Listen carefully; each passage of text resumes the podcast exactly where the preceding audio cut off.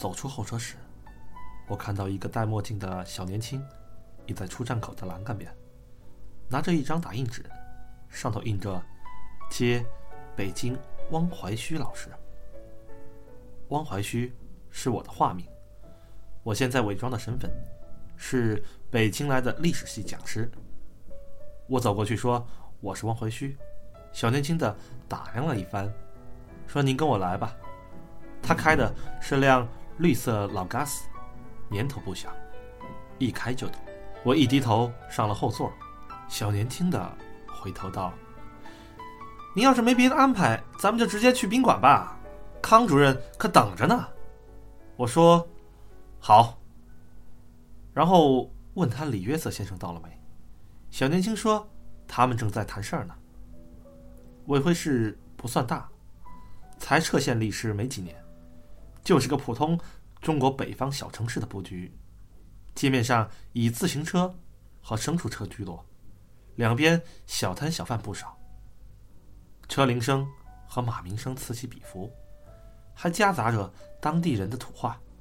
虽然场面有些混乱，但洋溢着一股粗粝的活力。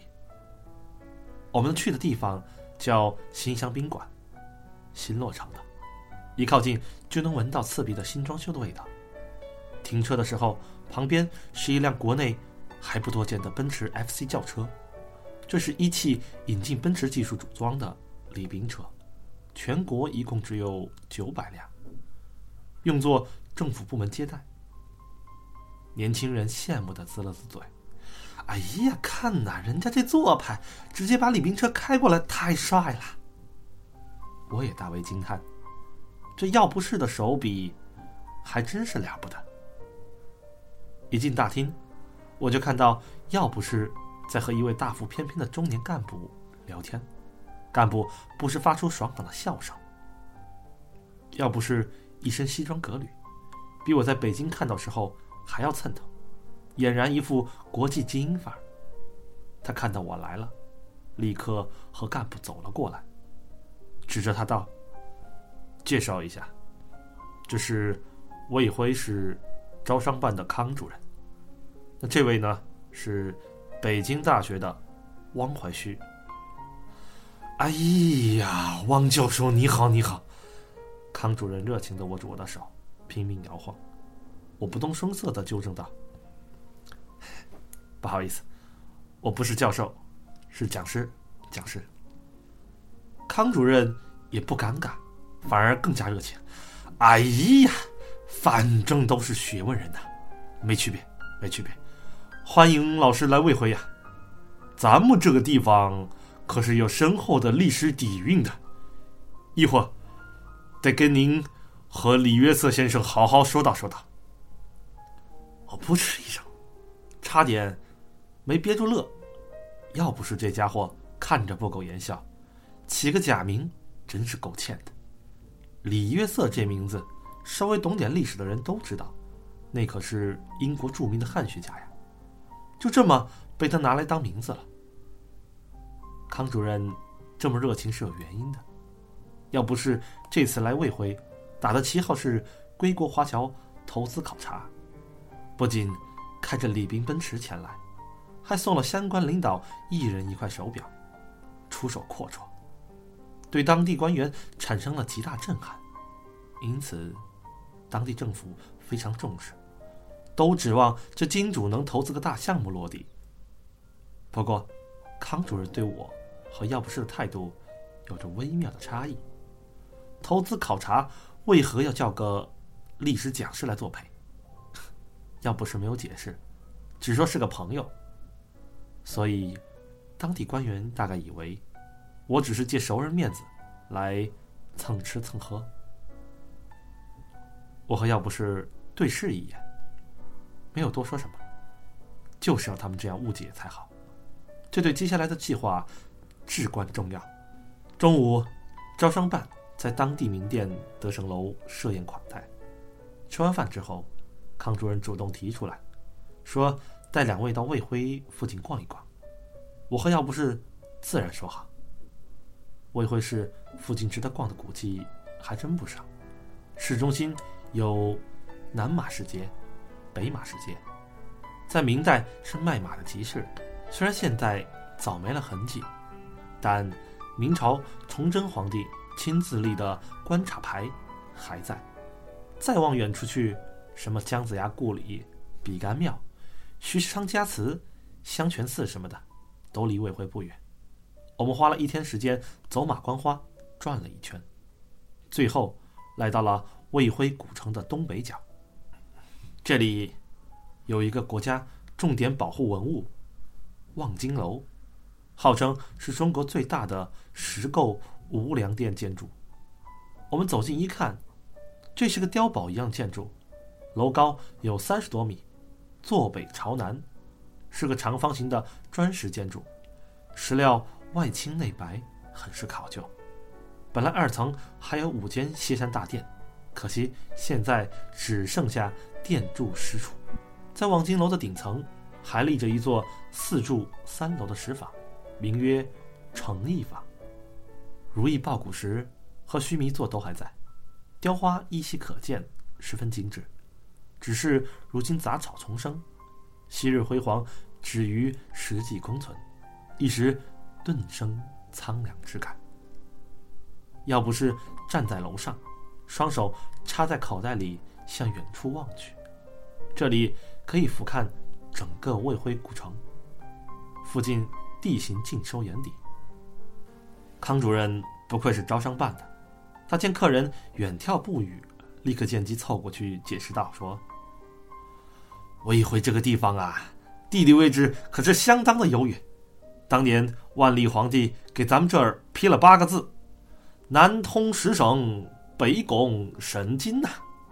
您站在这里，能一目了然。往南往北都是一马平川，贯穿太行，黄河的枢纽所在。从投资的角度考虑，那可是风水宝地一块呀。那边是凤凰山吧？要不是忽然问，伸出手臂指向西边，康主任愣了一下，随即惊喜：“想不到李先生对魏辉这么了解啊！”“没有错了，那就是凤凰山。”李约瑟说：“我曾经听过凤凰山下有个鹿王陵，可是真的？”康主任连连点头：“真的，真的，现在还在呢。明代鹿王朱一流的坟，陵园可大了，隔到十三陵都得往前排。对了，咱们脚下踩的这个望京楼，就是鹿王给他母亲建的了。您在美国生活，还知道这些呢？”李约瑟道：“我家祖上曾经传下来一间金炉。”据说，就是从这凤凰山里出土的。康主任眼神一闪，立刻笑道：“哎呀，那感情好，这说明您跟咱未婚有缘分呐。”然后追捧了几句，没就这个话题继续说下去。接下来的三天里，康主任拽着要不是去考察投资环境，要不是全程一脸淡定，满口都是生意经。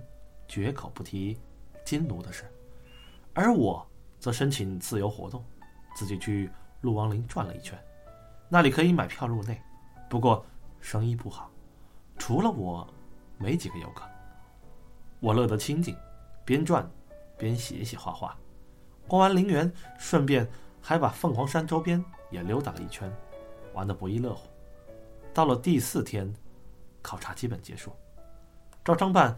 在宾馆再次宴请，几位主任作陪。席上大家推杯换盏，喝得酒酣耳熟。不知道为啥，这几位官员对我特别热情，连连劝酒，把我灌得最后冲进厕所，抱着马桶狂吐。康主任一看我喝的不行了，说：“我送汪老师回房间，你们继续喝。”我被他搀着。往房间走，路过药不室时，我有气无力的抬起胳膊，食指、拇指捏成一个圈，其他三指抬起，在他面前晃了晃。进了房间，康主任给我倒了杯热水，我一饮而尽，然后瘫倒在沙发上喘着粗气。康主任看了一眼门口，笑眯眯地说：“哎呀，王老师，王老师，李约瑟先生把您叫来未回，嘿，不是投资的事儿吧？”嗯，我抬起头，双眼迷茫。我本来还纳闷呢，商务投资，嘿嘿，干嘛特意叫个历史讲师来呢？来了也不参观考察，反而自己去凤凰山附近转悠，嘿，肯定是醉翁之意不在酒啊！我摇摇头说：“不知道你在讲什么。”康主任。走得近些，压低了嗓门王老师，嘿，你的真正目的，是替李约瑟先生寻找鹿王炉，我猜的对不对呀？要不说官场上没傻子呢，我和要不是只露出了一点暧昧暗示，康主任就揣摩出来了。我装作慌乱的样子。把视线往床头柜那看，那里搁着一摞资料，中间夹着那份美国那尊鹿王炉的调查报告。我在那份调查报告上搁了个茶杯，留有一圈水渍。现在茶杯还在，杯底和水渍却没重合，一定是有人偷偷潜入我的房间，把报告拿出来看了。康主任露出那种。洞悉一切的笑意，也不说破，又凑得近了些。您别紧张，我又不是文物部门的，是也没有关系吧，也不能把您怎么样。其实吧，我就是想让您知道，那三百六十个鹿王炉的事儿，嘿，我多少晓得一些，因为我认识几个古玩的朋友，听他们说起过。啊，我忽然一阵干呕。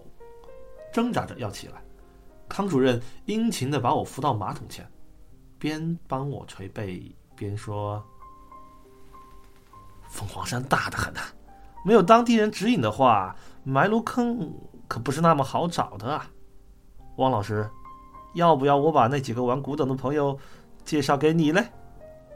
看能不能帮上什么忙嘛？他们可都是蛮有诚意的哟。”我一脸虚弱的抬起头。李约瑟先生久居海外，所以这次委托我来进行调查。希望你的几个朋友能够保密呀。我这句话精心打磨了很久，暗示了四件事：一，李约瑟不懂行；二，我跟李约瑟是雇佣关系，不是至交好友。存在可操作的空间。三，这鹿王炉的事，我代表了最终的专家意见。四，希望你的朋友能保密，自然是我很愿意接受他们的帮助。这些话里的小抠，康主任久混官场，自然是心领神会。他哈哈一笑，顺手递过一块热毛巾来。那我让他们帮忙去找找吧。有好消息，呵呵，立刻通知您哦。我把热毛巾敷到脸上，辛苦辛苦，回头我可得好好谢谢您啊。康主任笑逐颜开，天下没有能保密的消息，尤其是反复叮嘱只告诉你一个人的事儿。康主任告诉那几个玩古董的朋友。那几个朋友再告诉自己的亲朋好友，一传十，十传百，很快就传遍了整个委会的古董圈子。